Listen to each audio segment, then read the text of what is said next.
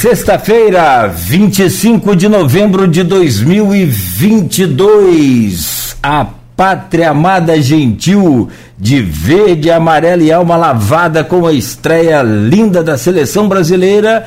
E é nesse clima que nós começamos mais um Folha no Ar. Sexta-feira, 25 de novembro, começamos aqui o nosso Folha no Ar.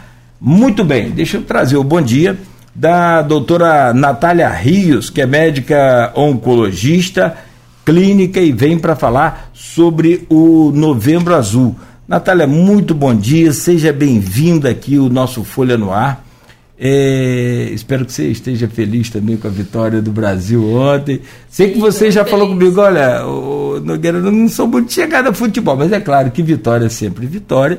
Claro. E, e vamos falar de uma outra vitória que é principalmente para nós aqui hoje, se a gente conseguir convencer uma pessoa a já fazer o exame, já se cuidar, já, já é uma vitória para mim como profissional de comunicação e creio que para você como é, cientista, profissional da ciência, da medicina, nessa ciência que está tão combalida por, por, por, alguns negacionistas esses últimos anos, é, precisa ter essa vitória. Muito bom dia, seja bem-vindo, é um prazer. Obrigada, Cláudio. Obrigada, Folha FM 98.3, pelo convite, ao Hospital Unimed. Estou muito feliz de estar aqui. E eu falei com você que eu não sou muito chegada a futebol, não, mas eu fiquei de olho no jogo.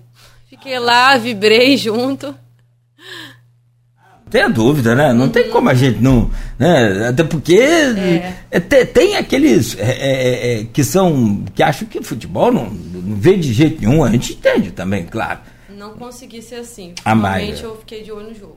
Ah, então pronto. Então, bom pra gente é, dar uma lavada na alma, né? O brasileiro precisa, né? Um precisa. momento aí de final de ano, então, uhum. depois de tanta é, é, é, polarização, tanta divisão, um país dividido, que não é nada bom. É, é claro que tem gente ainda que está falando que Richarlison é, fez os gols porque usava a chuteira da ciência no ano passado, porque.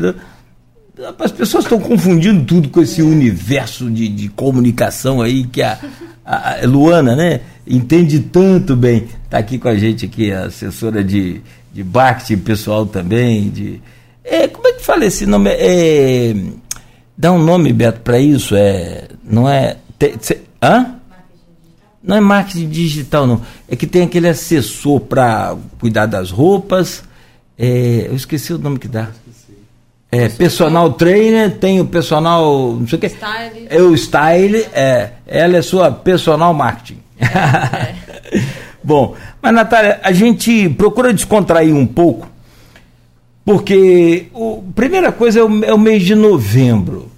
Novembro é o único mês do ano que para muita gente fica assim, nove, é, outubro rosa, é o mês para fazer exame de, de, de, de, câncer de seio. Não, não é. Todo dia é dia de fazer exame de, de câncer de seio para a mulher. Aquele mês é um mês simbólico. Novembro azul é a mesma coisa?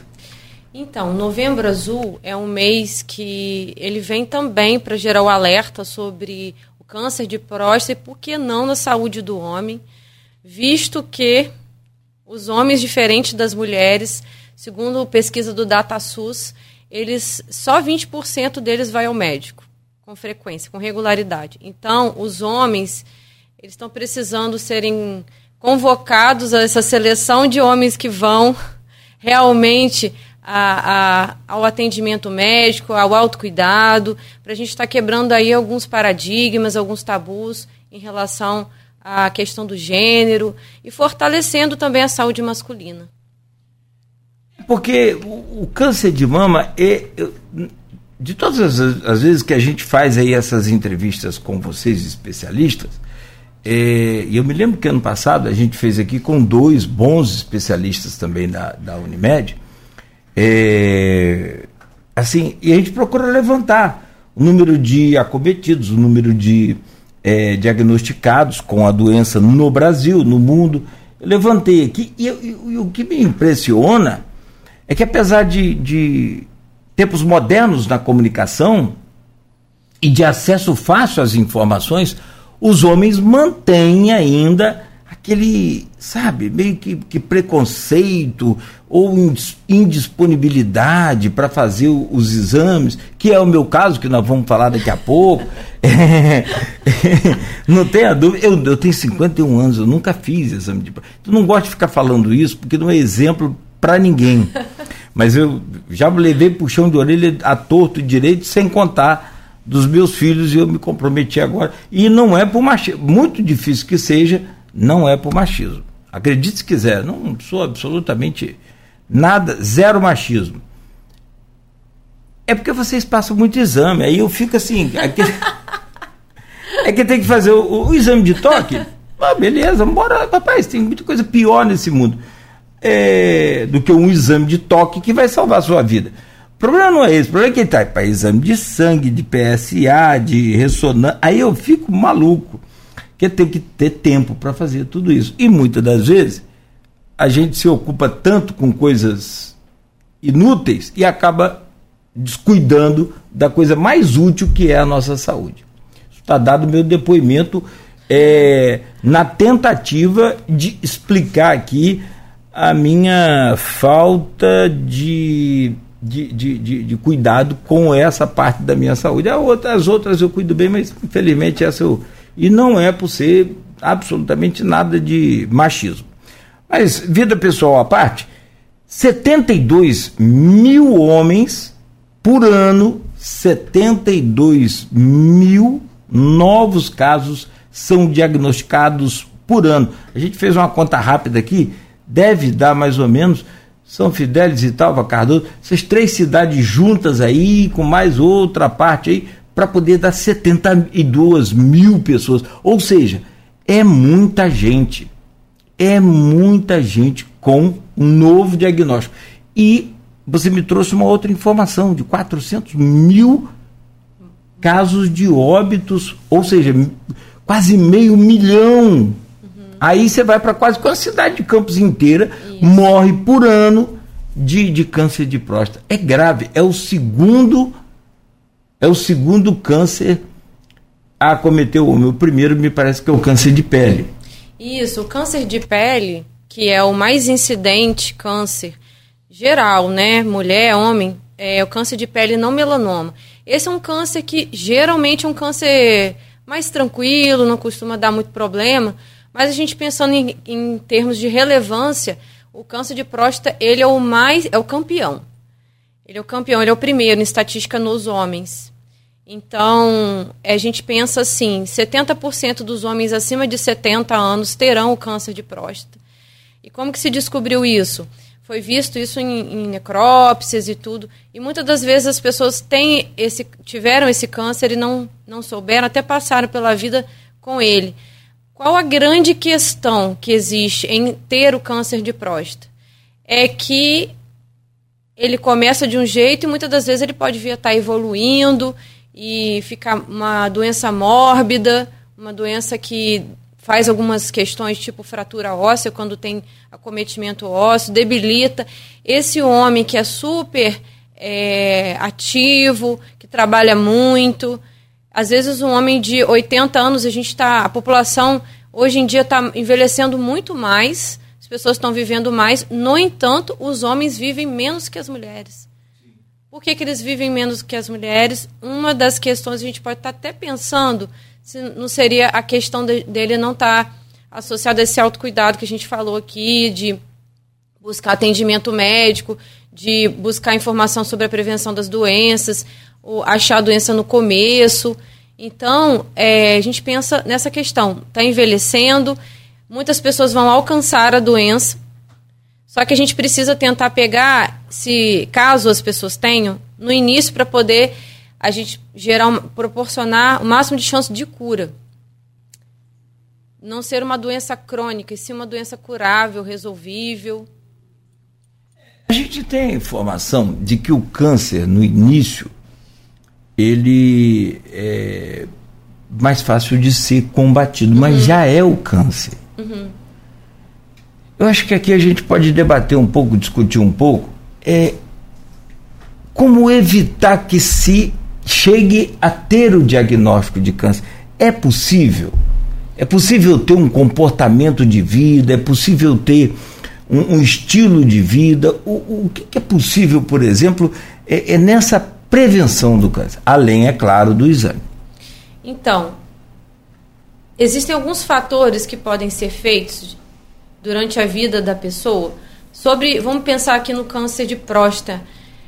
Os fatores de risco, um deles não dá para evitar, que é o envelhecimento. À medida que a gente vai envelhecendo, aí as questões vão acontecendo. Mas se a pessoa, ela, à medida que ela envelhece, ela evita de se expor a todas as questões que geram o câncer, melhor. Então a gente reduz essa chance. Mas a gente pensaria, a ah, outra questão que eu lembrei agora é a etnia negra. Os homens negros, eles têm mais propensão a ter o câncer de próstata. Então aí também uma questão é, da, da etnia, então tá inserido nessa, nesse contexto. Mas a gente pensa em sedentarismo como um, um fator que pode ser evitado, o sedentarismo, para não se chegar a, a, a se ter um câncer, não só o de próstata, como vários outros cânceres estão associados ao, ao sedentarismo. Também a obesidade ela é associada a vários cânceres, não só o de próstata. Uh, alimentação rica em gorduras ruins, também associada ao câncer de próstata. O uso de álcool, o fumo. Então, são questões bastante possíveis de serem feitas, hábitos de vida é, que são hábitos que são combatentes das inflamações, combatentes disso tudo, para poder a gente evitar que se chegue nesse, nesse ponto. Você tinha falado sobre o estresse. Eu não penso no estresse diretamente como um fator causal desse câncer, mas a gente, se a gente raciocinar, o estresse faz com que a pessoa não tenha tempo, é, sobrecarga, se alimente pior, faça, tome decisões menos pensadas, ela não vai querer também fazer atividade física, muitas das vezes a decisão vai ficar uma decisão pior. Então o estresse ele afeta as decisões e com isso decisões piores, estilo de vida pior. E aí a gente consegue ter chegar a esse resultado que a gente tanto teme, que é o câncer. Não estou pensando no estresse como diretamente, uhum. e a gente não tem essa evidência exata, mas sobre o que causa ele as piores decisões. E aí, chegando no sedentarismo, é, bebe mais. Ah, quero relaxar, vou beber, vou fumar. Então, nesse, pensando nesse aspecto. O álcool e o fumo, eles né, não têm efeito positivo nenhum sobre a nossa saúde. A não ser psicologicamente achar que está tudo bem depois de um, de um é. cigarro para quem fuma ou de uma dose para quem bebe, ou de, uhum, enfim, uhum. Né? Não, não soma nada além disso. Agora, é, tem umas coisas assim que a gente pode falar, e, e se eu tiver errado na comparação, por gentileza me corrija, porque eu sou leigo, eu sou só um paciente. É, impaciente como a maioria, eu acho, né? Que paciente tem um, poucos, impacientes tem um monte, né? Que quer chegar lá, ser atendido na hora e oh, meu Deus. Os homens são mais impacientes. Muito mais. Ah, não tenha dúvida de que esse é o grande problema do, do homem viver mesmo. Né? Na é. internet eles colocam aí, né, Luana, aqueles memes, aquelas coisas que os homens se aventuram mais, se jogam naquelas ribanceiras, aquele negócio de moto, bicicleta. Por isso que os homens vivem, não, não é por isso, não, é porque eles não se cuidam bem com a sua saúde. Mas, o, o doutora Natália Rios, veja só, é, tem casos, eu não sei se eu posso afirmar que são mais populares. Diabetes, por exemplo. Ah, meu pai era diabético, minha mãe diabética. Eu tenho 100% de chance de ter diabetes. Olha, 100% de chance. Não quer dizer que você vá ter diabetes. É isso. E uma, que aí é só para a gente saber da hereditariedade, se funciona uhum. nessa questão. Porque tem um estudo, ontem até a gente conversava muito rápido, mas tem um estudo, e aí é uma linha de estudo prolongada. Alguns médicos já afirmam que a mulher tem próstata, outros não, que é uma glândula semelhante à próstata e tal, tal. Então não dá para fazer essa comparação. Meu pai teve é, diabetes, minha mãe teve diabetes, eu também tenho, né? Então é hereditário. Não. O, o, o, o, câncer de próstata, se o meu pai teve, eu, eu tenho essas 50%, 50 de chance de ter, eu está certo que eu vou ter o câncer de próstata, isso vem dessa coisa assim hereditária? Cláudio, o câncer de próstata, majoritariamente, é um câncer que não está associado à hereditariedade, bem como todos os cânceres. A maioria dos cânceres, só 5 a 10% dos cânceres, eles são associados à hereditariedade. Mas não podemos deixar de falar que a hereditariedade é um fator de risco para o câncer de próstata. Então, a gente pensa que o rastreio, ou seja, a procura da doença da próstata, ela começa aos 50 anos para os homens.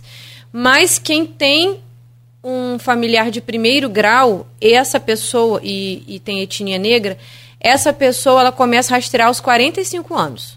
Então começa mais precocemente. Por quê? Porque existe mais chance sim dessa pessoa ela vir a ter o câncer de próstata. Nós temos que cuidar um pouco melhor desse indivíduo que tem um parente de primeiro grau com câncer de próstata. Existe um fator genético associado também né, em percentuais menores, como eu já disse, mas existe. Existe mutação genética associada ao câncer de próstata, que está associado, já que você falou em mulheres, porque a mulher não tem próstata, né? É uma glândula, a mulher não tem próstata, mas existe doença associada a, a quem teve câncer de próstata, a mesma mutação para outras doenças na mulher. Então, não só essa, o câncer de próstata, é como a, essa mutação pode estar associada à doença de mama, a uma síndrome, uma outra síndrome genética de outras doenças também. Então, é, não só a ligação com o câncer de próstata em si, mas outras doenças quando, quando a gente pensa em síndromes família, em síndromes hereditárias de câncer. É, tem que ter é o, é o cuidado devido, né?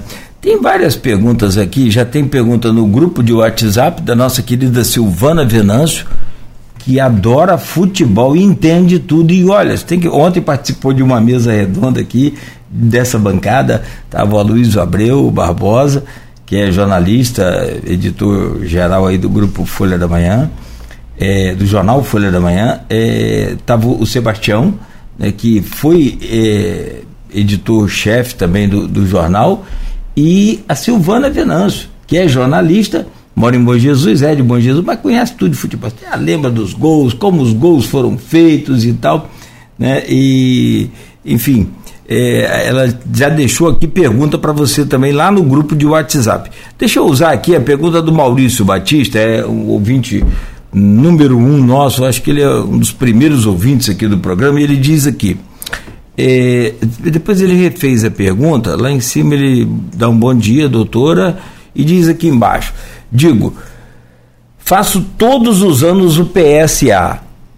Quando o exame dá normal, a necessidade do toque fica a critério do médico ou é necessário fazer é, os dois independente do exame.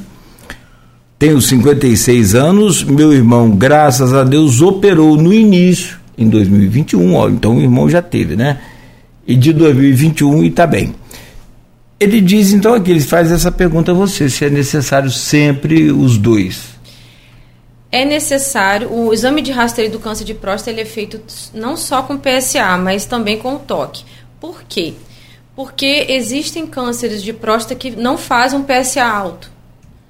E esses costumam ser, inclusive, os mais agressivos. Então, o toque prostático, o toque retal, ele é extremamente necessário. Porque ali naquele toque pode encontrar uma nodulação e ela guiar aí o diagnóstico, depois que o diagnóstico é feito com uma biópsia, né? Mas ele ser o fator de, de auxílio. Geralmente o PSA ele costuma ser um marcador de aumento, mas é necessário sim. O toque retal ele é um exame extremamente simples, é rápido, dura em torno de 7 segundos, é muito rápido. Então é, não, não costuma ser doloroso. Então é, é necessário sim, é necessário fazer os dois. Porque tem alguns médicos, inclusive, que fazem primeiro o exame de toque, depois o PSA, ou não é necessariamente nessa ordem?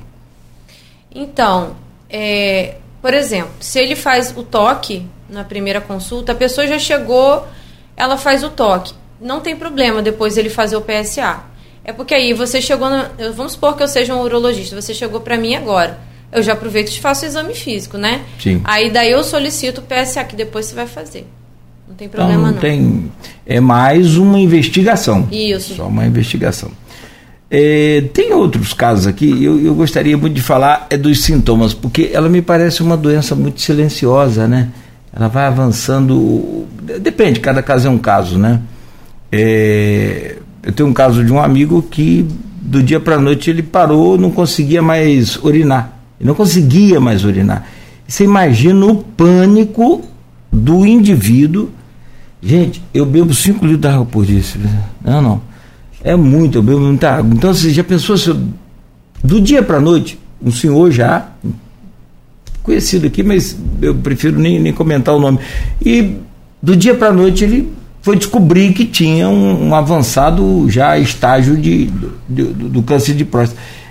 E ele não conseguia urinar. Olha que desespero. Então, assim, é, essa doença, ela é assim ou ela tem características variadas? Então, no inicinho da doença, ela é uma doença assintomática. Ela não dá sintomas.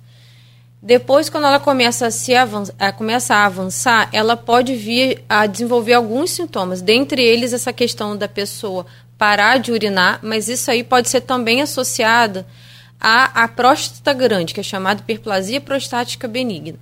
Então, é, pode fazer, então, o quê? Quando localmente avançada ou, ou, ou somente crescida ali na próstata. Pode fazer com que tenha urina com sangue, pode afetar a forma de urinar como? Aumentando, uh, fazendo um jato mais fino, um jato mais dificultoso, ou até mesmo parar de urinar. Pode também ter sangramento durante a ejaculação, dor local, dor na, na, na parte pélvica, quando está mais avançado ali na parte pélvica. É, pode também, quando a doença vai avançando mais, os sintomas vão mudando.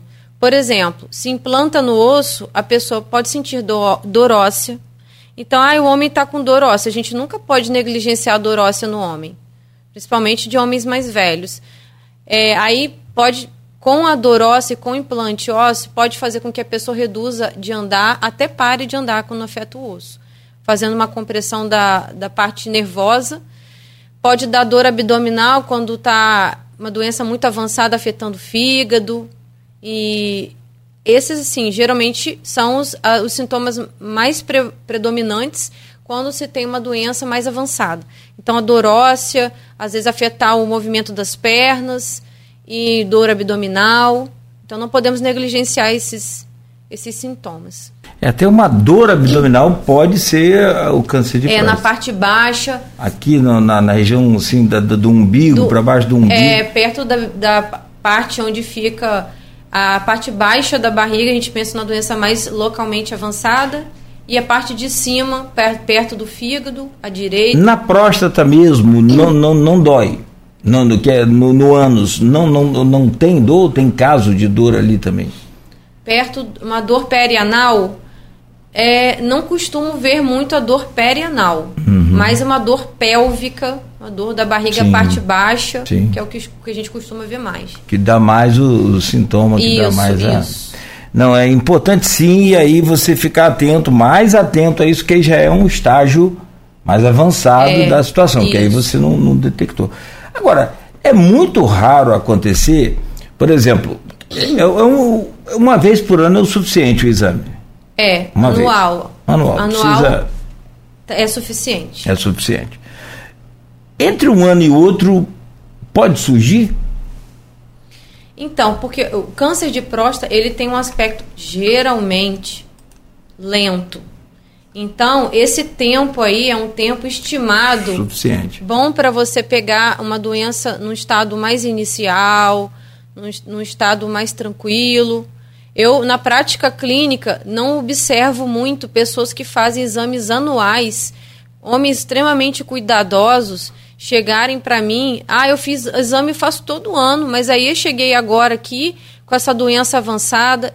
Vou te falar, não me recordo de um caso agora, e eu atendo muitas pessoas. Então, geralmente são pessoas que, estão há muito tempo sem fazer exame, ou nunca fizeram que chegam com doenças extremamente avançadas ou, ou metastáticas. No, o Maurício agradeceu e falou que, diz que, é, peraí, deixa eu achar aqui que entrou outro comentário. Ah, obrigado. Dia primeiro estarei lá fazendo o exame de toque o PSA. Parabéns, Maurício. bom, bom, bom exemplo, muito bom exemplo. Sobre o tratamento, vamos lá, falamos sobre a prevenção, a importância da prevenção, que aí não é só o exame. Uhum. Também não adianta só fazer o exame e encher o pote e não fazer um exercício, não, não é? Uhum. é? Tudo dentro da, pode beber, pode fumar, mas é assim, água demais mata a planta, né? É, sobre os tratamentos, hoje, estava até lendo uma pesquisa aqui das cientistas da UF, de, peraí, da Universidade de BH, é UFO, né? a Universidade Federal de Uberlândia, já com um avançado sistema de exames de é, é, é, sangue, também, só para confirmar que o que eu quero trazer de informação, é biópsia líquida. Já estão bem avançados nisso. Mas isso é com relação aos exames, que é a prevenção, que são os cuidados. Falamos também um pouco sobre os sintomas, dores, essa coisa toda, e tratamento. Em que fase hoje, por exemplo, a nossa ciência, a nossa medicina conseguiu chegar, avançar né, desde o começo para o tratamento mais eficaz dessa doença? Mas eu vou só te pedir uma gentileza. Antes da sua resposta, a gente fazer um intervalo uhum. e no próximo bloco você me diz então o que, que a gente tem de bom, de novidade, cirurgia, medicamentos que sejam acessíveis aí a todos, né, para o tratamento do câncer de próstata. É possível é, ter qualidade de vida com o câncer de próstata? Essas coisas todas que a gente quer abordar ainda com você, Natália Rios, aqui no programa, tá bom? Bom, são 7 horas e 48 minutos em Campos. É, tem jogo, eu confesso a você que hoje com a entrevista aqui da Natália, eu não estou conseguindo ter. Tem jogo aí de é, País de Gales, Beto, e, e quem? Irã? Irã? Não, Irã já foi, rapaz. Não, Irã foi. É? é País de Gales e Irã, jogo duro, né? Esse aí, no zero caso, é, é, duro pra gente ver, tá de quanto? 0 a 0 Muito bem. Com auxílio aqui do meu repórter setorista Carlos Alberto. 7 horas e 48 minutos. Nós vamos ao intervalo comercial, voltamos já, falando aqui com a doutora Natália Rios, médica, oncologista, clínica, conversando sobre o no, Novembro Azul. É uma campanha de conscientização da Unimed Campos que nos presenteia aqui com a presença da doutora Natália, que aliás veio de camisa azul. Foi coincidência Sim. ou foi proposital? Não. Movimento friamente calculado. Friamente. a minha também a minha é azul friamente. também. Então nós vemos tudo. Ah, cadê a sua, Luana? A sua é preta. Bom, é preta para quem não faz exame. A minha também é azul, né? A minha também é azul. Cadê azul? Por baixo. A sua azul também. Você está com oito camisas. ali no caso ele pode falar que está de qualquer cor. Outubro rosa setembro laranja, verde, amarelo, e está com oito camisas ali, sente um frio maluco. Então, bom, vamos lá.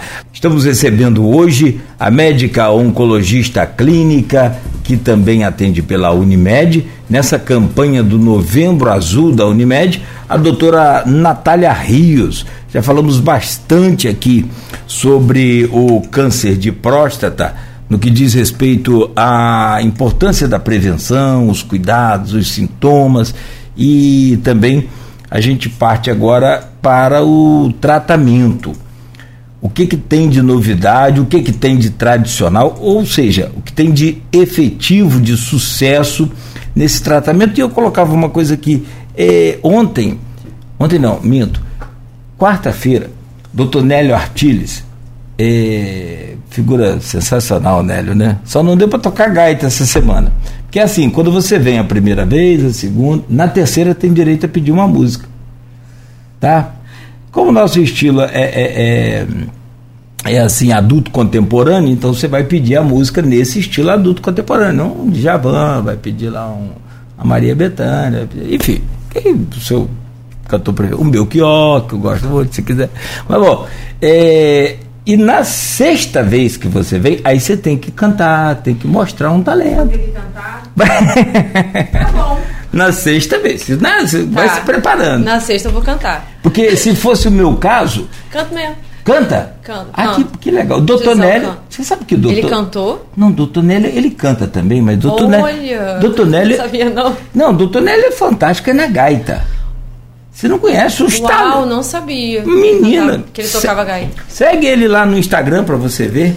Ele vai para São Pedro da Serra, que eu sou apaixonado aqui perto. Ah, aqui. eu também. É que não é, não, né? Mas ah, que eu não. Ah, mas eu, eu, eu juntando minhas moedinhas lá, igual o tio Patinho, para ver se eu compro um terreno lá para eu aposentar e ir embora. Ah, é um sonho. Fala sério, né? Uhum. Muito bom. É, e que fique assim, não cresça. Assim, Esse clima bucólico, né? É, uhum. bem eu fui a, recentemente a primeira colônia é, italiana no Brasil, mas cresceu muito lá em Santa Teresa. Aí, muito caminhão, muita coisa. Aí você perde meio que aquele clima bucólico. São Pedro é. Lumiar já está crescendo, né? Você é, já viu? Lumiar, tá. São Pedro é mais, é mais rústico um pouco. Mais rústico, mais rústico. Bom, mas aí ele vai para lá, meu filho, e senta nas varandas lá e fica só tocando gaita e, e toca tudo, violão. O homem é, é multifacetado, ele não é, não é bobo não.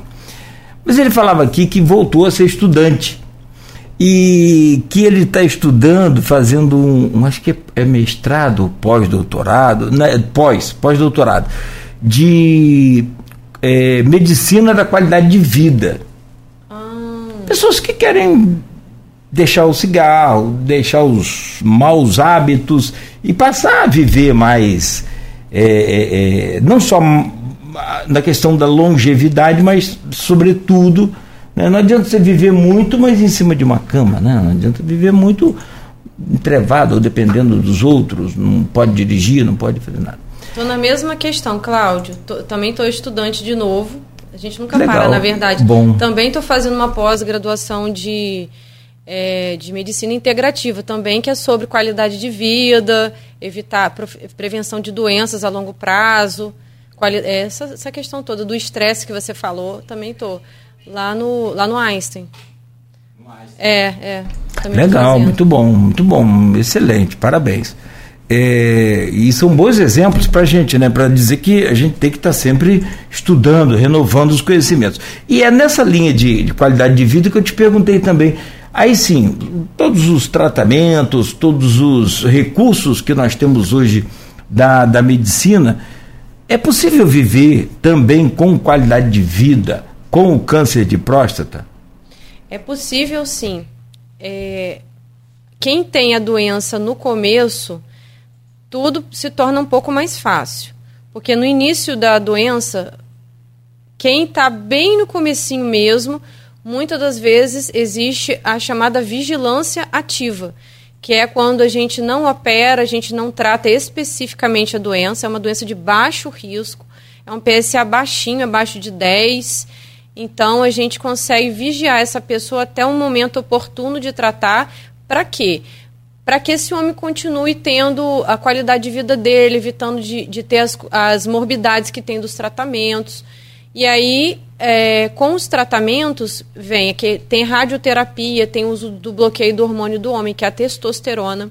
A testosterona, para quem tem câncer de, de próstata, que é o que faz com que a doença se desenvolva mais. Então, você tem que bloquear esse hormônio e algumas das vezes é cirurgia que tem indicação. E com o tratamento, pode a pessoa pode vir a ter algumas questões, que é o quê? É o calorão do homem, como se ele tivesse, no caso, quem usa o bloqueio do hormônio do homem. O calorão, que é a pessoa ficar é, como, igual a mulher na menopausa. A andropausa, exatamente. E a radioterapia, a pessoa pode vir a ficar com incontinência urinária. O percentual é, é, é minoritário, é 30% de, de a pessoa ter alguma sequela de tratamento, uma, do, no caso da radioterapia. Mas pode acontecer disfunção erétil, 30%. E a cirurgia também é a mesma coisa, pode dar disfunção erétil, incontinência urinária. Então, assim, existe uma, um percentual pequeno de, de, de, sequela no caso de, de radioterapia e cirurgia, mas existe. e do hormônio fica esse calorão aí, um homem um pouco mais fadigado muitas das vezes. Quando a doença é um pouco mais avançada, às vezes a pessoa tem que usar esse, esse hormônio por mais tempo, por dois anos. Quando a doença é risco intermediário, usa seis meses. E quando a doença é metastática, tem uma série de tratamentos que são feitos. E um deles é quimioterapia, uso de bloqueio do, do, do hormônio do homem de uma forma mais periférica, são comprimidos. Algumas vezes você tem que fazer a cirurgia ou o, bloquear a testosterona por cirurgia ou pelo, pela injeção que usa. E temos novidades recentemente para algumas, é, para os casos metastáticos, a gente tem terapia-alvo, é o, a inovação que tem de mais recente, mas aí são para pessoas metastáticas e são do, de doenças em segunda linha de tratamento, não é primeira linha. Uma das questões também que tem de mais recente, que você tinha falado comigo no, no intervalo, o que, que tem de mais recente? É técnica cirúrgica também, que é a cirurgia robótica, tem se mostrado extremamente interessante para o tratamento de câncer de próstata. É, existe a cirurgia aberta, existe a cirurgia videolaparoscópica, né? E agora a robótica, de um tempo para cá, que ajuda muitas das vezes a evitar algumas sequelas que tem da cirurgia. Então é uma inovação e a radioterapia com o tempo também melhorou muito, sabe, Cláudio? Antigamente era o cobalto, que era uma, uma radioterapia que deixava mais, mais inflamação, mais retite, afetava mais. Hoje em dia as técnicas estão só melhorando e hoje em dia eu quase não fico vendo pessoa com retite actínica, que é uma inflamação que pega, chegava a pegar até o, ao reto. Já não vejo mais ninguém com isso, porque a técnica melhorou muito de radioterapia. Era muito agressivo, era, né? Era, era. era. Uhum. Eu, eu, a gente conversava ontem, eu também te falei. Eu tenho uma nora que é coordenadora aqui da rádio do Hospital Álvaro Alvim. Uhum. Que por sinal, a gente tem aqui assim essa coisa de ah, Itaperuna é super avançado, eu sou de Itaúvi, então eu conheço bem assim, até adulto a saúde de Itaperuta, porque eu usava muito, né? Um braço quebrado, uma perna quebrada, uma clavícula quebrada, toda semana eu estava lá para consertar alguma coisa. Então conheço bem aquele hospital São José do Havaí. É, mas a, Campos avançou muito nessa coisa. A Unimed, por exemplo, tem também hoje uma equipe fantástica para esses cuidados, né? Tem. A radioterapia daqui de Campos, até a gente. É, primeiro, a gente teve a maior inovação até um pouco é, primeiro que o pessoal de Itaperuna, eu conheço bem Itaperuna também, que eu fiz minha residência de clínica lá, fiz uhum. formação lá. É um excelente hospital São José da Havaí. Mas a gente, em Campos aqui, a gente teve essa, essa rádio que, que é Rapidar, que a gente teve... E estamos com um equipamento muito bom aqui em Campos. E ambos os serviços estão com uma boa radioterapia. Que é moderno, que é uhum, é coisa bem isso, mais isso, avançada, que é mais atualizado e que é uhum. é menos agressivo, uhum. né? É, aí fica aquela coisa. Não quer dizer que isso aí seja assim. É, que é um alento ou um, um, um, amparo aí para não fazer o exame. Claro que não. Pelo amor de Deus. Não. Não quer dizer que. É, não quer dizer que seja isso. Mas você falava em, em, em tratamento, você falava em cirurgia robótica e, e algumas coisas. O que, que é a cirurgia robótica? Por então, favor. Nós em Campos ainda não temos é, esse aparelho, né? Mas a cirurgia robótica, a cirurgia aberta é aquela que faz uma incisão toda exposta, não usa algumas pinças, né? E a videolaparoscópica ela é menos invasiva. Qual o benefício dela? O benefício é de você ter menos dano tecidual, menos é, você abre menos aquela pessoa, então, consequentemente, você tem menos injúria. Mas a robótica tem se mostrado para câncer de próstata é, com algumas vantagens. Só que é qual o, ponto positivo? Ponto positivo menos dano. Ponto negativo que torna-se algo bem mais caro. A gente não tem, não tem aqui em Campos, em Itaperuna tem. Tem, São José da Havaí. Mas precisa ter o profissional capacitado, treinado. E também que são assim, um profissionais, por não ter aqui em Campos, exemplo, é, não, se, não se torna. Muitas das vezes o, o profissional daqui ele não não está vendo vantagem por ele estar instalado aqui de fazer essa formação. Mas creio que é o futuro. É, daqui a pouquinho vai ter aqui em Campos também. Já está sendo falado. É, é, ó, isso é questão de investimento daqui uhum, a pouco, né? E é tá. é bem caro, tudo bem caro. Imagino. Tanto a formação quanto o imagino, aparelho. Imagino, imagino. Mas é o futuro aqui para Campos, eu creio. Provavelmente em euro ou dólar. Para se ter ideia, né? De, de, de, início de conversa. Não, não é produzido no Brasil. Não, é, é um aparelho de fora do Brasil. É. Os bons equipamentos aqui, por exemplo, de rádio são da Alemanha. Uhum. Itália, mas mais Alemanha. E aí, né, minha filha, você já viu. É, Canadá também produz muita tecnologia, aí você vai importar, ele até que não custa caro, por exemplo, um transmissor de rádio, por exemplo, você tem, ele compra lá por 30 mil dólares. Um bom transmissor. É, você chega aqui e paga 60 mil, mais 30 mil de imposto. Aí fica inviável. É, custa para algumas, algumas doenças, por exemplo, Claudio, é, não se vê tanto benefício e tanta diferença entre fazer uma cirurgia robótica e uma cirurgia videolaparoscópica. Então, fica pouco custo efetivo. Não está mudando tanto a vida do paciente, ele vai pagar muito mais. O pessoal que é do privado, né? Então, não vale muito a pena, mas a próstata tem se mostrado benéfico. Olha, tem uma, uma mensagem aqui da Sandra Maria. Ela é médica também, Sandra Maria Teixeira dos Santos. Ela diz aqui: bom dia, e vamos que vamos. É, se você ama teu companheiro, leve-o para fazer o diagnóstico precoce, o câncer masculino. Isso. É, ela tá, postou aqui, eu acho que ela posta mais aqui também é, outra. O PSA e o ultrassom da próstata via abdominal é um bom caminho também. Eu, eu acho que ela é oncologista também. Atende sempre aqui em São Francisco, São João da Mata, sempre nos acompanhando. Bom, é, a outra pergunta vem aqui do grupo, não vou deixar de fazer, da nossa querida Silvana Venâncio. Ela é jornalista, como eu já disse, lá de Bom Jesus de Itabapana, e ela diz aqui, doutora Natália, parece óbvio, mas se você for levar pela profundidade da importância do momento, e que nós vamos falar por que, que surgiu, como que surgiu esse Novembro Azul, já, mas vamos à pergunta dela.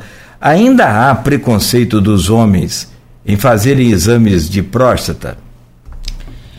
Sim, existe ainda alguns bloqueios é, entre os homens sobre o exame de próstata. Muitas das vezes eles brincam, fazem piada, mas no fundo existe ainda um medo, Pode ser um medo de achar a doença também como uma questão de, do, da imposição entre os homens, que eu acho que muita coisa tem que quebrar na, na questão da masculinidade. Os homens têm que é, ficar, precisam ficar mais relaxados frente a isso, até porque isso fala do futuro deles, do envelhecimento, um envelhecimento melhor. Então, eu, eu existe sim, tem gente até que prefere não tratar ou não diagnosticar para poder não fazer os exames que tem que fazer, tipo to o toque prostático, o toque retal. Então, existe, isso é uma realidade e as pessoas negligenciam de fato por, por realmente essa questão da, da, da, do machismo estrutural, né? Existe isso, isso é um fato. Aí postergam quando chega a questão, às vezes já está sentindo muito sofrimento já da doença. Então, isso é uma realidade.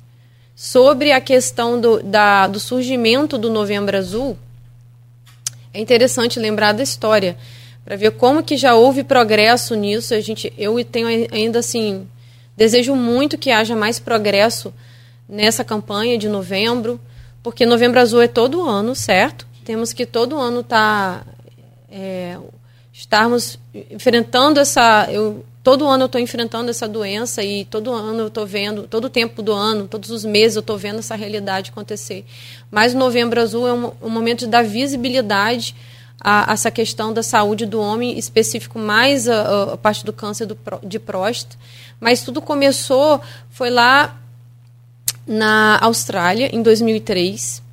E a história conta que come, começou lá e aí depois foi se disseminando pela Europa e aí depois veio para o Brasil. Mas o que aconteceu foi que é, eram dois homens que estavam conversando num pub e estavam falando até sobre a situação de alguém da família deles que tinha câncer de próstata. De, ops, desculpa, de mama, que teve câncer de mama. Aí eles se deram conta que para o homem não tinha nenhuma campanha para cuidado oncológico ou prevenção ou rastreio.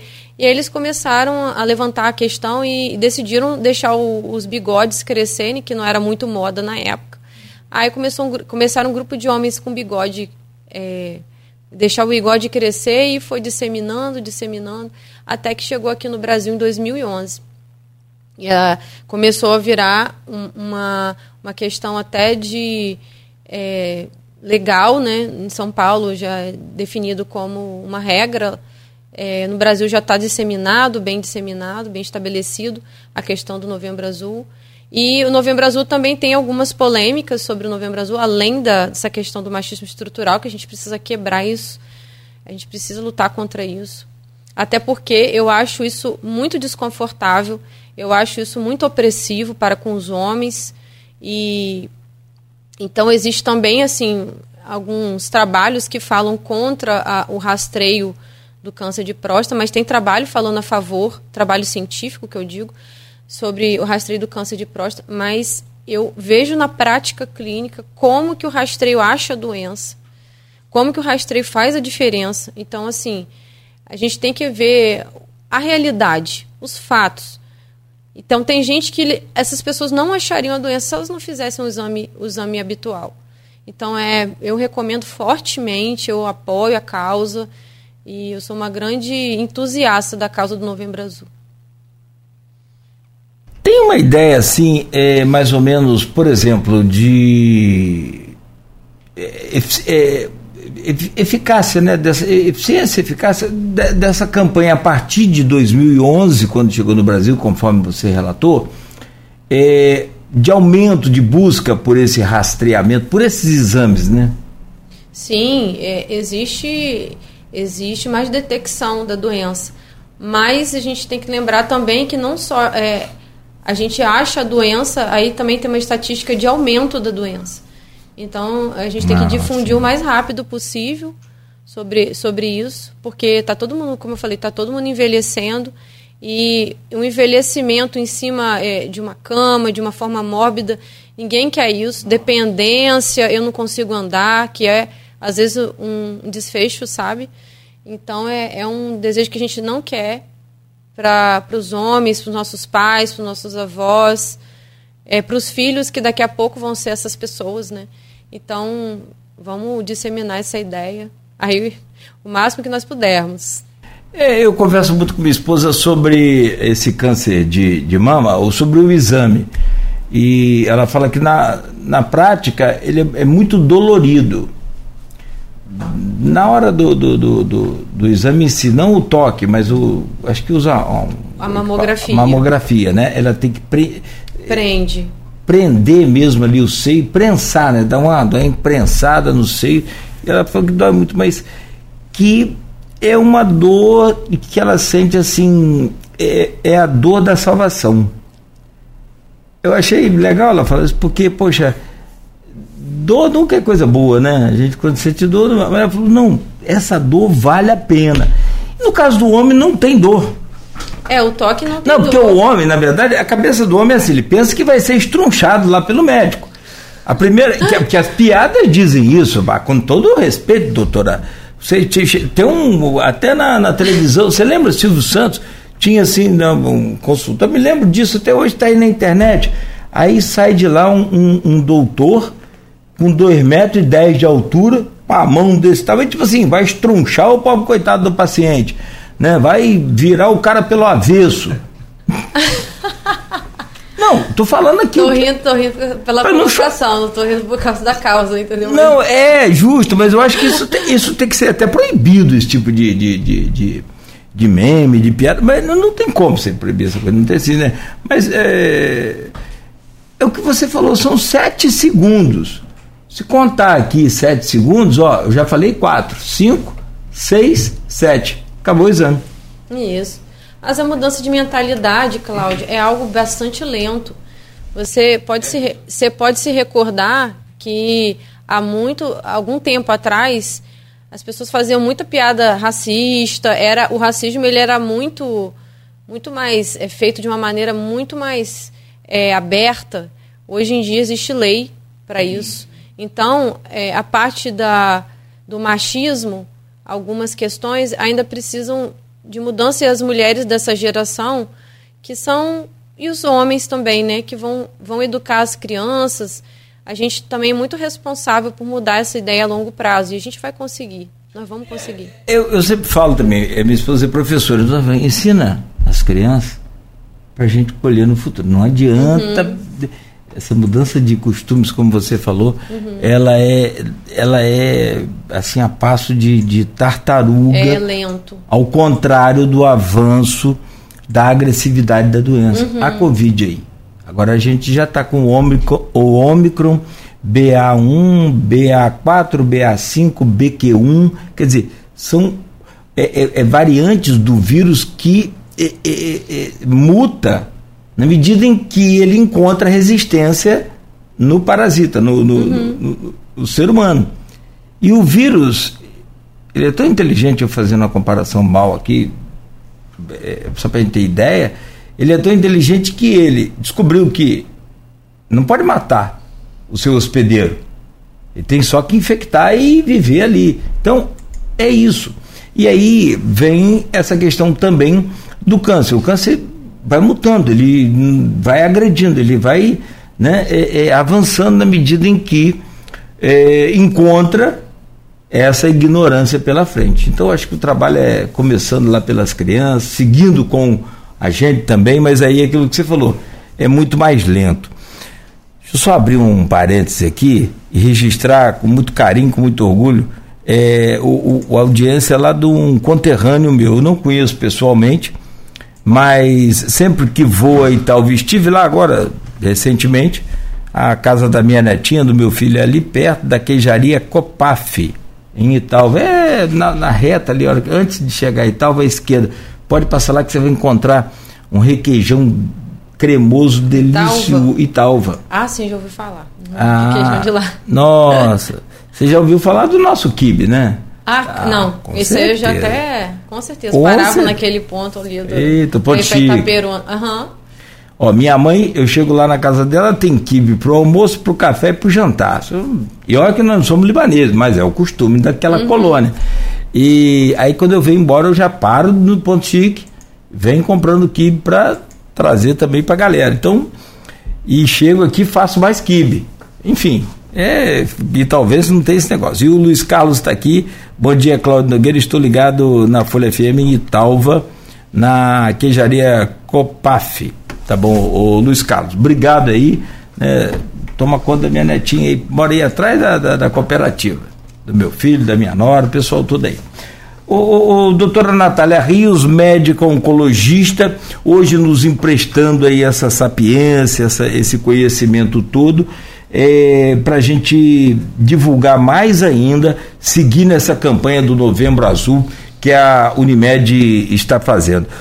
O, o Carlos Alberto, é, a gente foi renovar aqui o café, como você falou que é o, o é, a energia do dia, como é que é? Você falou, vou tomar minha, minha dose. Meu aditivo. Meu aditivo, ótimo, ótimo, ótimo. Eu também sou apaixonado por café. Ele falou, Cláudio, é, rapaz, toda vez que eu vou ao médico, ele fala que o, PS, o PSA deu muito baixo. Deu muito baixo. Mas não explica o que, que é muito baixo. É, também é ruim muito baixo ou não é ruim muito baixo? Existe um, um, uma taxa ideal, tipo as outras taxas, como glicose, triglicerídeo, essas coisas?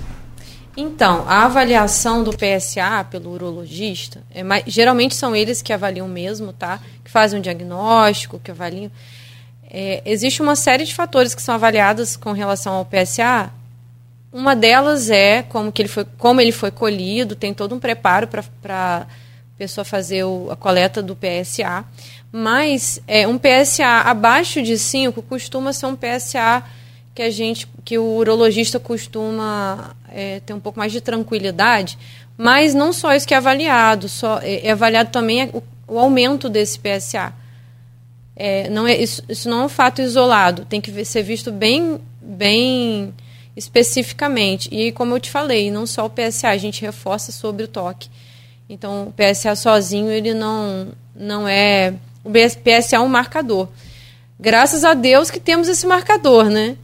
Para os homens, porque porque os homens têm essa questão da dificuldade de ir ao médico, mas tem que, tem que avaliar em conjunto com outras questões. Exemplo? Como, por exemplo, o, o, aumento do PSA progressivamente, anual. Sim, sim. comparando isso, ano a ano. Isso. Ah, legal. Não, é interessante, porque aí é importante você guardar esse resultado aí também do ano passado. Isso. Até para aprender se, se, o médico não for o mesmo, né? É, posso te dar um exemplo? Por gentileza. Vou te dar um exemplo de um paciente que, que chegou. Não vou falar, não, a gente não pode falar não, pela ética a gente vai respeitar. Eu não sou a pessoa que geralmente faz o diagnóstico do câncer de próstata, mas uma pessoa minha bastante conhecida, ela veio com, com PSA de 8 no ano, aí você já fica assim, já levanta. Aí depois a pessoa chegou para mim com dois exames de PSA seguidos e com uma ressonância de próstata e biópsia negativa. Uma de 8, uma de 18, olha, do outro ano, e uma ressonância com ali você a ressonância também ajuda, viu? Mas depois a pessoa fez o toque, eu não sei como é que deu o toque da pessoa, porque eu não tive esse contato. Mas na ressonância falava de uma imagem sugestiva de uma nodulação a favor de ser uma doença maligna. É, qual a conduta aí? Biopsiou seis fragmentos de cada lado, mas eu falei assim: tem que insistir nessa biópsia. Tem que insistir, tem que continuar procurando essa doença, porque esse PSA de 18 é um PSA bastante alto para uma doença benigna. Então tem que continuar. Então você viu que a pessoa que fez o. Você vê, ele fez um, um exame seriado. Ele estava acompanhando. Então tem que continuar, não pode ficar confortável com um PSA desse. Tranquilo, né? Agora eu fiquei curioso, e o desfecho? Ele voltou tá a investigando. fazer... Ah, tá investigando. Ah, tá, tá, ainda tá... Vai fazer biópsia de o, novo. É, o ideal, então, é o PSA total até 4,0 NG nanogramas? Ou não... É, em torno de 4, 5 Quatro, aí, cinco. Quatro, cinco por aí. E aí você começou a subir. Se além disso, você tem que. A orelha levanta, a anteninha levanta, sim, a gente sim. tem que ficar esperto. Não pode ficar muito é, relaxado, é. tem que ir mais, mais à frente e, e seguir. Porque aí, no caso, o doutor cirurgi, o urologista provavelmente deve pedir exames complementares, né? O toque, ah, o toque está normal. Aí vai, deve o doutor pedir um outro exame de imagem para avaliar o local. Você disse no, no começo do programa que só 20%, cerca de 20% dos homens buscam o recurso da, da, da, da investigação, do exame. Geral, isso aí não só para próstata, assim, de uma forma geral. Só 20% de homem está indo a médico, fazendo tudo certo. Eles, é uma estatística muito baixa. Muito baixa muito baixo. Ou seja, de cada 10, somente dois vão, em média. Cada 10, somente dois vão. É, Os outros oito estão nem aí para médico. Pode estar relacionado à questão financeira? Cláudio, pode estar associado a, a várias questões, tanto ao machismo estrutural, como eu vou colocar aqui a questão também do falta de acesso mas é, você vê que isso aí, eu não estou me lembrando exatamente como foi a estatística para a mulher, mas a mulher ela não tem menos acesso que o homem das coisas em relação. O acesso é idêntico. Então a gente pensa no viés de ser a questão do machismo estrutural. O, a falta de acesso é porque majoritariamente das, as pessoas no, no Brasil é, são SUS. É, o SUS é, tem algumas questões também, mas alguma dificuldade de acesso também é possível. Por exemplo, as mulheres da mamografia. O pessoal fala sobre o SUS, a dificuldade de fazer mamografia, mas o toque, o, o toque, ele é um exame muito acessível. O PSA é um exame de sangue super acessível também. É mais fácil até do que fazer uma mamografia de acesso. Mas existe toda, toda essa questão aí do, do machismo estrutural e ah, o homem trabalha, a mulher, grande parte das vezes, trabalha um pouco menos que o homem, mas tem essa questão da mentalidade da mulher, né, de autocuidado, maior do que, que tem no homem. Você acha que essa, essa juventude, por exemplo, agora, toda ligada 100% em internet, todas as plataformas, todos os aplicativos que tem aí, você acha que isso pode ajudar ou atrapalhar? Porque a gente que é da geração, no meu caso, né, mais antiga, é, tá mais ligado aqui nesse, nesse plano aqui, nessa uhum, realidade uhum. e tal. Essa juventude está mais ligada, eu tenho filhos, eu sei muito bem como é que é, tá, claro, agora mais, um pouco mais é, né, maduros, eles já mudam um pouco o comportamento, mas assim, ainda é muito virtual. Você acha que isso pode ajudar, pode atrapalhar? Você acha que isso tem alguma influência? Do tipo assim, nós estamos em 2022, a pandemia foi um acelerador do uso de plataformas é, é, de redes sociais e de aplicativos de comunicação. Foi um tremendo acelerador, né? Deu uma. O que seria talvez para daqui 10 anos aconteceu em um ano. Né? Todo mundo foi para o Instagram, TikTok, e não tem idade para estar tá no TikTok. Não tem, eu vejo é, Galvão gravando uma mídia agora. É, eu vi isso ontem. Você sabe por que, que ele está gravando, né? Porque ele nunca gravou propaganda, porque o contrato com a Globo não permitia. Salário alto, então valia a pena. Agora a Globo não pôde renovar com um pacote uhum. fechado, renovou por um salário menor, ele falou, beleza, então me libera os meus direitos de imagem. Então ele já grava para cerveja, para posto de gasolina, para TikTok. TikTok eu, eu, eu, fico achando aquilo ridículo, mas não é não, cara. É, é o mundo, é fazendo aquecimento de voz, né? Uhum. É, mas eu acho legal. Primeiro que eu gosto dele, apesar de estar tá meio malão, mas eu, eu acho ele que tem muito conteúdo. Eu sou apaixonado por Fórmula 1. Então você vê ali, o cara quando conhece de, de, de que tem conteúdo, faltando duas voltas para o final de uma prova ele assume a narração e bota emoção naquelas últimas duas voltas sem é, emoção nenhuma, já que aquele piloto está a 10, 15 segundos de vantagem do uhum. segundo. 10, 15 segundos de vantagem do segundo representa aí meia pista quase, assim, exagerando. Então, é um cara que tem conteúdo, que conhece, que alimenta dois, três minutos de, de narração sem absolutamente um, uma gaguejada. Eu não vou pelas candices dele lá não, que dá de vez em quando lá aquelas coisas que tem narrador que gosta de falar assim, ele, ele falou isso com o juiz, não tem nada a ver. Enfim, é, mas você acha que essa tecnologia ajuda ou atrapalha? Eu vou estar tá colocando aqui, eu acho que no global, de forma global, eu acho que a, acesso a meio de comunicação ajudou. Mas, como, como tudo na vida, existe um viés. Chega, chegam pessoas para mim uh, com no, no, tratamento oncológico, às vezes com informações muito erradas, equivocadas, porque pegaram de fontes não confiáveis. Então, a pergunta é: as pessoas vão buscar as fontes confiáveis? E a pergunta é: os meios de comunicação estão interessados ou vão fazer o que a gente está fazendo aqui. Não estou falando sobre nós, sobre a Folha, o que está fazendo, o trabalho ótimo que está fazendo, mas é, eu não vejo, por exemplo, nenhuma, nenhum, nenhuma é, marketing. Você falou do Galvão Bueno, falou da Globo. Eu não tenho visto nada sendo falado sobre câncer de próstata. Não vejo muita TV, sabe? Vejo pouco. Não me recordo de ter visto recentemente. Meu acesso é pouco, né? De TV Globo, é, da Globo.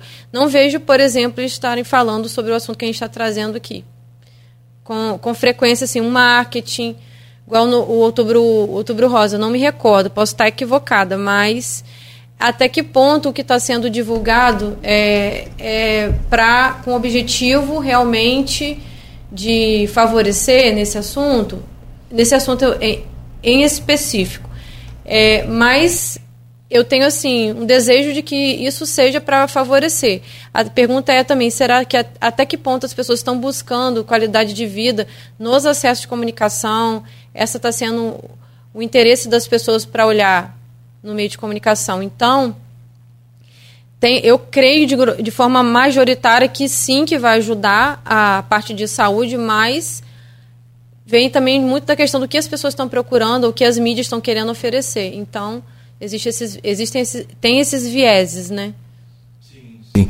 É, não, sobre essas campanhas, por exemplo, midiáticas aí, tem os times de futebol que muitas vezes jogam com camisa cor-de-rosa. Uhum. Né? Aí o outubro rosa tem mais. Você vê, o novembro azul, infelizmente, mais devagar. Não tem tanto. É. É uma coisa bem observada muito menos, por você. Muito é, menos, eu é, observo muito isso. Eu percebo muito também assim, o artista, ele quando adquire uma determinada doença, ele passa a fazer campanha para a doença. Mas até ele adquirir aquilo, ele não participa muito, nem todos, mas a maioria não participa de nada. Cláudio, quem que você se lembra de ator, de pessoa famosa? Agora vem um insight aqui. Vou falar como diz outro, não sou baú para guardar. Uhum. É, quem que você se lembra de ator famoso que esteja falando sobre câncer de próstata? Pensou. Não, agora não. Pensou e não respondeu. Não, não tem, não, não, tem, tem, não tem. E câncer de mama? Tem um monte. Eu estou muito feliz, então, de estar aqui falando sobre que isso. Que bom, que bom. Fico feliz também. Me sinto muito responsável. Sim. Não, e acho legal a gente é, é empunhar essa bandeira, empunhar essa luta, porque é aquilo que a, a, a, a nossa ouvinte aqui, a doutora também médica, é, postou aqui, Sandra Maria, se você ama seu parceiro, leve-o né, para fazer o exame. E aí eu acho legal, né? Se você é casada, é namorada, é, enfim, leva lá o seu parceiro, força a barra para poder ir. É o seu parceiro que você ama. Você, você levantou um outro, uma, uma, outra questão, dá para gente ficar aqui até meio-dia, são 8h40 já. Só para a gente ir fechando aqui, se uhum. ficou alguma coisa para a gente não falar, você, por favor, me fale. É, eu estou procurando, tá no Agência Brasil, na, na EBC, Empresa Brasil de Comunicação, uma notícia aqui sobre um, um balanço, um levantamento de que o brasileiro, olha, é, tem ido muito mais ao médico. Vamos lá, deixa eu ver se o, o trecho que está aqui, olha. É, dados do Programa Nacional de Saúde PNS de 2019 revelam que apesar de 76,2% da população terem ido ao médico naquele ano, o, o que corresponde 160 milhões de pessoas, a proporção de mulheres 82,3%. Superou em muito a dos homens. Então, quer dizer. Muito diferente. 82% viu, dá, dá mais do que. Dá, dá, os 20% que você projetou, não, não estão errados. É isso mesmo. É por aí. Mas é, é, é, o pior é que só diminui. É um negócio de louco. Agora, uma outra informação também é, des, dessa busca pela, pelos cuidados com a saúde, é, o, só para ter uma ideia, o câncer de próstata é o tumor que mais é, é, dá, né, apresenta, aparece aí no, no, no, nos homens após 50 anos de idade. O que não quer dizer que também quem tem menos de 50 está livre de não ter, mas é muito menor a chance. Cláudio, deixa eu fazer um paralelo aqui para ilustrar para os homens. É, eu sou meio leigo em relação ao futebol. Um time de futebol, de um lado, né? Por exemplo, o Brasil tem quantos jogadores? 11. Você imagina que no, no time do Brasil, 11 pessoas, tá? Imagina qual percentual dessas pessoas acima de 50 anos vai ter câncer de próstata. Nesse time aí de 11, você imagina que em torno de dois. Um ou dois. Ou seja, o Brasil vai ter dois e o outro time vai ter dois. Você vê, um a cada seis homens acima de 50 anos, resumindo, vai ter câncer de próstata. Então, é preciso falar. É, é a média. Muito Fazendo alto. paralelo com a Copa aí, só para Sim, gente só para gente ter uma ideia. Uhum. É. Então, assim, é, um a cada seis homens. Então você pega é ali. Muito, é muita gente. Um time você vai ter dois homens ali com Isso, um, E que pode ser evitado. Que eu, a, eu um, acho que eu, um, dois é, homens. Um, né? Assim, o que, o, o, que, o que é a nossa luta aqui hoje, por exemplo, nesse programa, e é essa campanha da Unimed, e que você tão representa também, eu acho que de todos que passaram aqui, você demonstra assim uma, uma, uma propriedade mais é, é, humana no que diz respeito a empunhar essa bandeira. Eu achei muito legal essa coisa sua, sabe? Cláudio, essa é uma das doenças Engraçado que, que você é mulher, eu já entrevistei é, aqui. Eu amo tratar os pacientes. Assim, não, não, gosto da doença, vamos lá. Claro. Eu não gosto da doença porque eu luto contra a doença, eu estou aqui Claro. para lutar contra isso.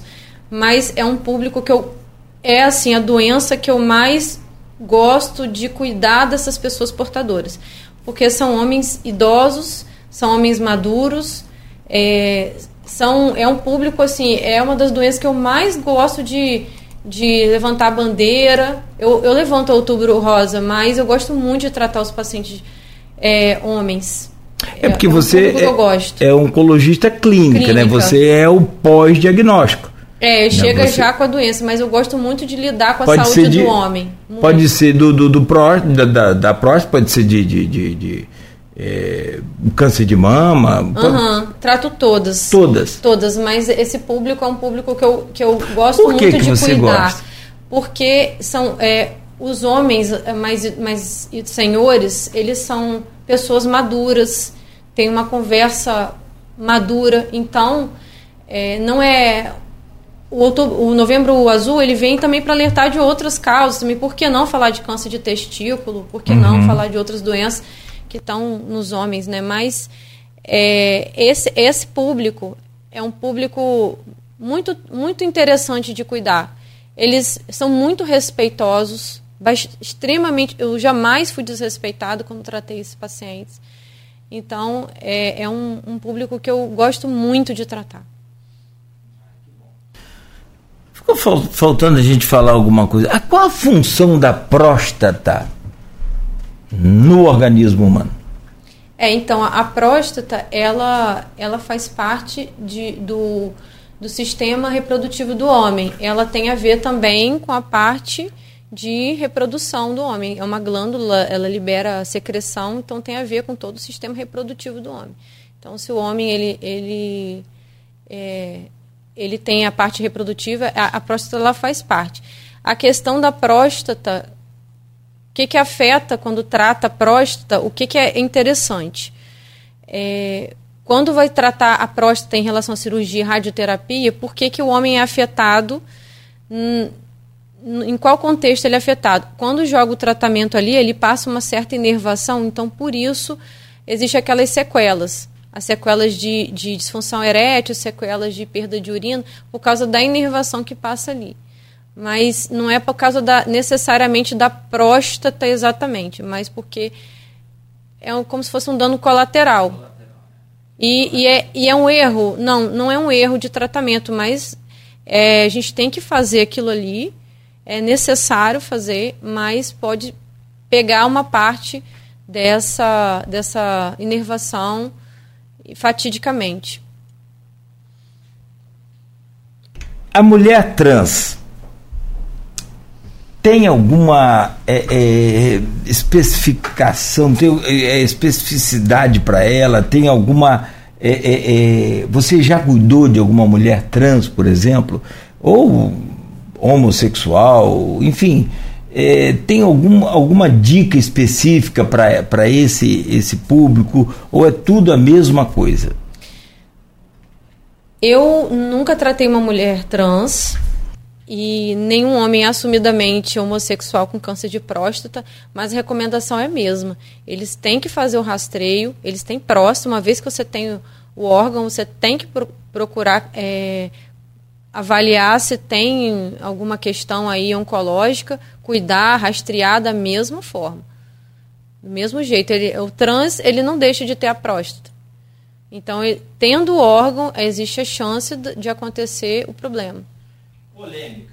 Uma polêmica aqui. A Jolie, é, a Angelina, Angelina Jolie, é, fez uma cirurgia retirando a, a, as mamas. Me parece que a mãe dela teve câncer de mama. E me falha, me perdoe se eu. Me ajuda aí, o Luana.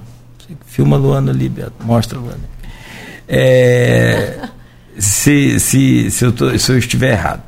É, assim, mas me parece que ela viu a mãe sofrer muito, uma coisa, e ela quis, resolveu retirar, e aquilo foi uma polêmica muito grande, foi para 2000 lá pelo meado de 2010, 2011, eu não me, não me lembro mais. E ela retirou os seios. Não tinha, ela não tinha nada e colocou prótese.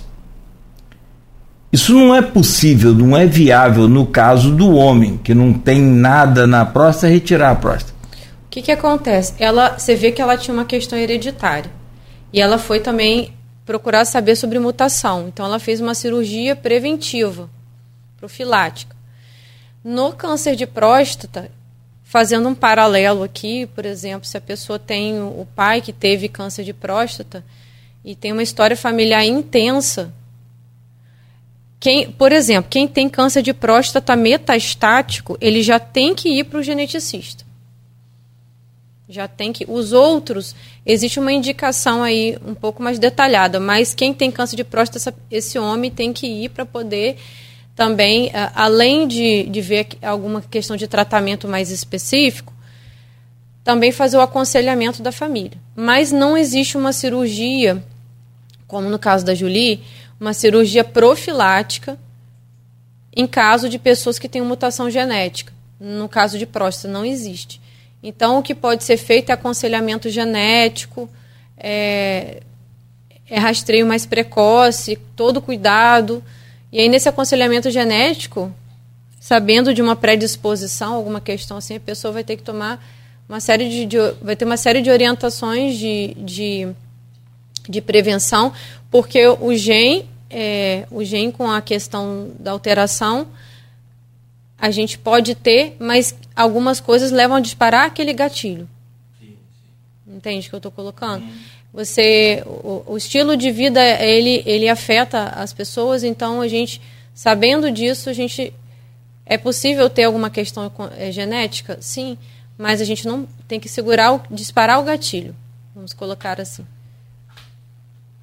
Eu não sei se essa foi a, a a mais completa, mas seguramente de todas as outras, e não são poucas, são 32 anos aqui, diante do microfone, é, não sei quantas eu já fiz, é impossível, mas seguramente foi a mais esclarecedora entrevista sobre câncer de próstata. Foi a, e olha, eu já conversei com outras mulheres também, médicas, mas nenhuma delas, é, e aí não desmerecendo cada uma com a sua capacidade, com a sua com o seu conhecimento, com a sua forma de, de, de cuidar e de tratar profissional excelente, mas muitas das vezes digo de passar. É, você me, conseguiu me passar assim muita clareza. Falamos aqui, eu nunca tinha falado de mulher trans, não é problema nenhum, talvez por esquecimento ou por falta de, de é, anotar. O assunto está mais evidente também, é, ainda mais agora com a Copa do Catar, o país que é homofóbico, é misógino, é ridículo, é horroroso. Rapaz, apreenderam a bandeira de, de Pernambuco da de mulher. Ouro. Você viu aquilo? É de ouro, né? Você... Thiago Silva também teve Hã? a bandeira recolhida. Quem? A... Thiago Silva, a esposa dele. A esposa do Thiago Silva zagueiro capitão da seleção brasileira, teve a, a bandeira brasileira recolhida. A bandeira de Pernambuco, uhum. ela tem, ela tem um, um arco-íris, tem uma cruz, né? Tá uhum. Foi apreendida como símbolo de, de, de, de LGBTQIA e tal. A do Meu Fluminense Deus. não, tá, gente? Porque vocês ficam falando de Fluminense aí, que é tudo. O Fluminense estava lá no estádio ontem. Então, para de palhaçada. Ó, mais uma pergunta para a gente fechar. Que eu sou aquele paciente chato que vai ao médico e não quer ir embora enquanto o médico não passar o remédio. Médico ruim, não passou um remédio, não passou nada. Não tem esse? Tem, tem. O pessoal gosta de um remédio. Quem gosta de um remédio? ah, não gosta de médico, mas gosta de remédio. É, mas esse, você já foi ao médico? Eu já vi duas senhorinhas conversando, né? Você foi ao médico? Já fui. Mas médico é muito ruim, você viu como é que ele é? Passou um remédio para mim. Mas mais as mulheres pensam assim. Sim. Observação sim, clínica, tá? Sim, não estou estatística, não, mas. É, é. Cláudio, deixa eu te falar, eu fiquei muito emocionado com o que você falou, assim, fiquei muito feliz, porque eu sou uma, uma médica jovem, né? E eu fiquei, assim, sentindo uma, uma emoção muito forte de dizer que eu consegui é, trazer para você, espero que para os ouvintes, trazer a, a, orientação sobre esse assunto, se eu puder contribuir para desmistificar toda essa, essa opressão que existe sobre os homens, eu não. Ah, porque existe opressão da mulher. Existe opressão sobre os homens. Também. Homem não chora, homem não pode. É. Gente, já ouvi tanto isso. É. Homem não pode usar camisa rosa. Então existe uma opressão masculina e, e eu me sinto muito feliz de poder contribuir para quebrar esse, essas ideologias, porque eu tenho um filho, um menino, e aí eu penso que que a gente tem que, para essa nova geração, poder oferecer um mundo melhor para eles. Luana tem filho também. A gente pensa que a gente quer para os nossos filhos. Para vocês que já estão com as ideias formadas, a gente não sei qual o nível de alcance que a gente pode ter, mas para esses meninos, o que, que a gente pode fazer para poder dar um mundo com menos, com menos ideias é, equivocadas, uma liberação melhor para eles, para eles fazerem os exames deles, para eles serem felizes, para eles chorarem à vontade, Sim. usarem as camisas rosas, sem problemas, sem brincadeiras é, de um cunho pejorativo. Então eu me sinto, me senti muito honrada, muito feliz de estar aqui com vocês e de estar representando esse papel. A gente faz isso assim muito espontaneamente, até porque já é um pouco da, da experiência, não é? A gente nunca se viu, a gente nunca se falou, é. então não tem por que eu aqui fazer de uma, de uma média com a até porque isso aqui é ao vivo uhum. e gravado uhum. ao mesmo tempo. Então isso vai ficar circulando aí. Se eu falo uma coisa é, de que não é aquilo que você passou, vai ficar feio para mim. Então eu tenho que estar aqui segunda-feira. Porque eu tenho um monte de filho para criar e um, já tem uma renca de neto aí já vindo aí. Graças a Deus, duas netinhas maravilhosas. Tenho três filhos homens, né? tenho gêmeos e duas netas. É, mas tem mais uma pergunta. Para completar por hoje, vai ficar com gostinho de quero mais. Quem pratica ciclismo, quem trabalha, porque agora você tem aí uma situação, é, os motoboys, você tem os entregadores também de bicicleta e mais, né, pelo iFood, pelos aplicativos uhum. de, de, de, pedidos que utilizam muito, muito bicicleta. Tem ciclista, campos você vê aqui, uhum. bacana, legal demais o pessoal praticando o ciclismo. Tem algum recado especial para eles, algum cuidado especial para esse pessoal?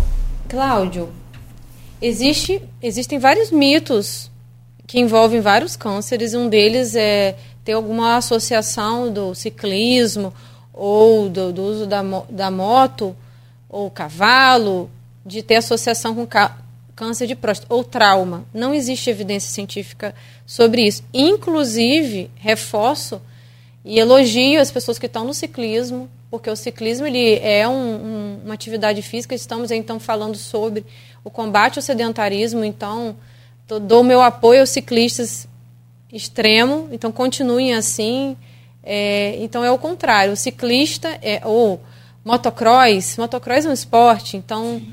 que continuem assim fortes, firmes no esporte os atletas, para a gente estar tá aí reforçando a luta contra as doenças associadas ao sedentarismo.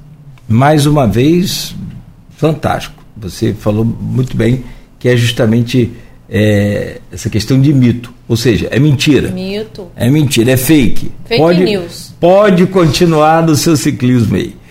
Natália Rios, médica oncologista clínica da Unimed. Muito obrigado. É, e lembra que a gente falava aqui, ó, se a gente convencer uma pessoa a fazer o exame, já valeu. Lembra? Já é e o Maurício grande coisa. É uma, Isso, uma, uma grande, de grande valia. E o Maurício fez o quê? Obrigado, dia primeiro estarei lá fazendo o toque. então pronto, cumprimos Ótimo, a nossa Ótimo, lembramos ele. cumprimos a nossa missão. Olha, muito obrigado, foi um prazer imenso te conhecer, obrigado por trazer é, essa enciclopédia de conhecimento, esse Google de conhecimento porque hoje a gente dá Google para tudo, né? Câncer de próstata, deixa eu ver aqui. Não, não faça isso. Não. Faça isso como radialista, como jornalista, aí você pode fazer. Mas como paciente, não. Procure urologista. Ou, é, procure urologista ou então procure a nossa Google de plantão, Natália Rios. Natália, obrigado pelo carinho, por nos permitir aqui as brincadeiras e as coisas sérias que falamos aqui, sobretudo. Muito sucesso na sua carreira. Né? E espero que você é, é, quando estiver aí do, no, no, seu carro, lá com sua família, liga o rádio aí, gente. Ouvir rádio. Não ouve Spotify, não. Tô brincando, fica à vontade. Obrigado pelo carinho. A, a todos vocês pelo convite, a Folha FM 98.3. Cláudio, foi um prazer estar aqui. É, me senti muito honrada de estar aqui representando a oncologia da Unimed e falando desse assunto tão importante. E se eu tiver alcançado o lembrete de algum homem para fazer o exame dele, eu já estou extremamente feliz, já, já acho que meu papel foi cumprido. Então, muito obrigada, estou disponível quando vocês precisarem, tá certo? Para qualquer discussão que a gente puder estar tá orientando as pessoas, certo? Muito Perfeito. obrigada mesmo. Não, foi ótimo, foi ótimo. Lua, é, Luana. Luana. É a idade, meu amor. Você vai chegar lá, você vai ver. Luana, eu vou marcar com Luana depois um embate aqui. Você vai, traz mais três digitais influencers para a gente bater um, um, embate aqui de. Porque você deu uma entrevista no rádio outro dia, não falou aí numa rádio? Vou combinar com você para semana que vem, a gente juntar aqui três digitais aí, influencers, para a gente bater um papo aqui. Eu vou mostrar para vocês que o rádio é muito melhor. Ah, tô brincando, tô brincando, não vou fazer isso nunca. É que o rádio é assim, é igual camaleão. Mudou a, a, a cor, ele muda também. A gente fica meio confuso na hora que passa assim meio que no arco-íris, mas a gente vai. O rádio é isso, ó. Estamos aqui no Face, no YouTube, no Instagram, no podcast, no, na, na tu, é, TV Twitch. É, e se tiver mais outro trem qualquer para transmitir, está transmitindo também. Então, assim, a gente vai se adaptando. É aquilo que o, que o ser humano precisa fazer. Mais uma vez, obrigado, Natália. Obrigado a vocês aí também pelo carinho, pela audiência. Valeu, Beto, aí pela semana. Segunda-feira tem jogo do Brasil, meio-dia, né? Uma hora. Uma hora. E como você não foi convocado para a seleção, pode trabalhar normalmente. Né? Tá igual aquela piada lá no só fechar aqui, terminou o jogo. Cláudio, você... e você ah. está convocado hum. aí, urologista. Ah. Fechado. Tá combinado. Fazer eu vou. o seu PSA. Seu... E vou te mandar, ó, vou te mandar o, o, o, a foto lá, ó, no seu, no seu PV, dizendo, doutora oh. Natália, você me convenceu. Isso. Se eu tiver convencido o Cláudio, tá certo. Fechou, não, é, é, fechamento. Aqui não tem. Saiu, ó. Saiu o gol, Beto, aí? Não, não. Eu só, eu só queria dizer que. Não, eu só queria dizer que eu acho difícil esse ano. Porque tem Copa do Mundo. Ano tá... que vem, vou janeiro, mandar uma mensagem. Cláudio, você já foi? Fechou. Combinou. Tá, ó, gente, é, a, a, a, promessa aqui é ao vivo. Eu vou, mando lá para ela e confirmo aqui que eu fiz. Uhum. Natália, obrigada, tá? Você já tem mais de cinco anos. Não, mas agora que eu tô na idade. Agora ele vai. Agora eu cheguei na, no amadurecimento completo da idade para poder fazer o exame correto. Bom, obrigado, Natália, muito obrigado. É, mas está prometido. Isso aí não, não vou furar, não. Obrigado até aqui, você que nos acompanhou. Continue ligado.